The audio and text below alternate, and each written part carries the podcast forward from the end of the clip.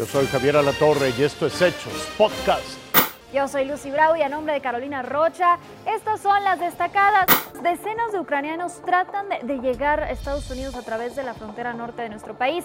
En Tijuana han encontrado una mano solidaria que les aligera al menos un poco la espera. El arribo de ucranianos a la ciudad de Tijuana continúa. Personal de apoyo comparte el sentir de estas personas respecto al agradecimiento que sienten por la ayuda recibida. Estamos muy agradecidos a México también, uh, ayudan mucho, hay médicos y también que nos ayudan.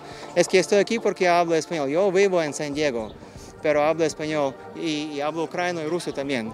Y por eso ayudando a todos, pero uh, todos estamos muy agradables para mexicano, para México que hacen para nosotros. Mucha ayuda de ustedes. Estas personas que día a día llegan a la unidad deportiva Benito Juárez, ubicada en la zona norte de la ciudad, están siendo atendidas con revisiones médicas para evitar que se dé alguna situación de salud que pueda afectar a la población que ahí se encuentra. Pero lo que estamos atendiendo aquí eh, de manera permanente, nosotros podemos manejar que sería una población de, de mil, mil cien personas, ¿no? Este, aparte son los ingresos y los egresos, entonces pues obviamente eh, se está tra tratando de coordinar, de hacer los mejores esfuerzos para que eh, el acompañamiento que se está dando para el cruce de, de, estas personas ucranianas, como pueden ver ustedes ahorita, este, se haga de manera, de manera Derivado de la recepción de una gran cantidad de migrantes ucranianos a la ciudad de Tijuana, representantes de la Secretaría de Asuntos Migratorios nos informan que ya se solicitó el apoyo por parte de organismos y asociaciones internacionales, como por ejemplo la UNICEF, entre otros, para ayudar al desarrollo y el proceso de las personas que se encuentran ya en calidad de refugiados. Por su parte, especialistas en el tema comentan que está llegando a esta ciudad fronteriza una cantidad menor al 10% de la totalidad de ucranianos en calidad de refugiados que se encuentran en distintos países, buscando protección como resultado del conflicto bélico que mantienen las naciones europeas de Rusia y Ucrania. Luego de que encapuchados no pudieron tomar instalaciones del CSH Naucalpan, el plantel informó que será hasta el lunes 18 de abril cuando se instale una mesa de diálogo para discutir el pliego petitorio. Entre los puntos está que a los alumnos se les permita el acceso al plantel dentro de su turno correspondiente, sin importar que hayan concluido sus clases. Policías capitalinos frustraron a balazos el robo de 30 celulares con valor de 200 mil pesos. Los hechos ocurrieron en la colonia Álamos, en la alcaldía Benito Juárez, cuando los delincuentes forcejearon con un repartidor que llevaba los equipos. Uno de los ladrones, identificado como Edwin, quien cuenta con antecedentes penales, fue herido de bala. Rodrigo, un presunto cómplice, fue detenido y un tercero se alcanzó a huir.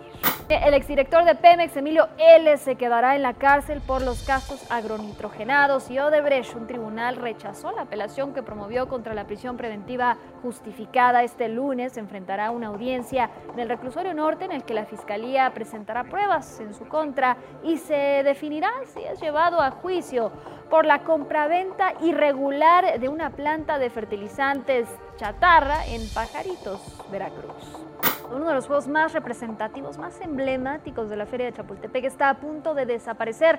Hoy comenzaron los trabajos de desmantelamiento del juego, pero nuestro compañero Enrique Pardo se encuentra en el lugar y nos tiene los detalles. Nos encontramos en inmediaciones de la alcaldía Miguel Hidalgo, donde en este momento se están llevando a cabo los trabajos de desmantelamiento de la montaña rusa, un ícono de la Ciudad de México que tiene 58 años aquí en este lugar. Pues hay que recordar que su inauguración fue el 25 de octubre de 1964. Es por eso que nosotros pues nos hemos dado a la tarea de entrevistar a algunas personas para recuperar sus impresiones, pero sobre todo sus recuerdos de este emblemático juego. Escuchemos.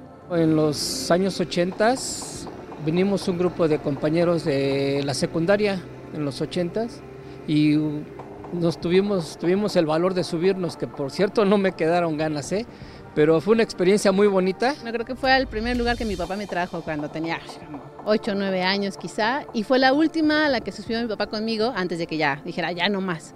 Lucy, cabe mencionar que todo esto es parte de un desmontaje paulatino de todo el parque que inició en julio de 2021 y que inició con el desarme del juego que causó el cierre de este parque, es decir, el juego quimera. En este momento, en todo este desmontaje de la montaña rusa, están participando 45 trabajadores y 10 técnicos, dentro de los que se encuentran especialistas en seguridad.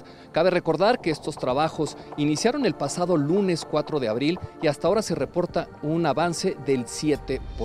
Muy importante mencionar que alrededor del 50% de los restos de la montaña rusa serán reutilizados para mobiliario, terrazas y demás atractivos del que será el nuevo Parque Aztlán, el cual ya podría estar listo para 2023.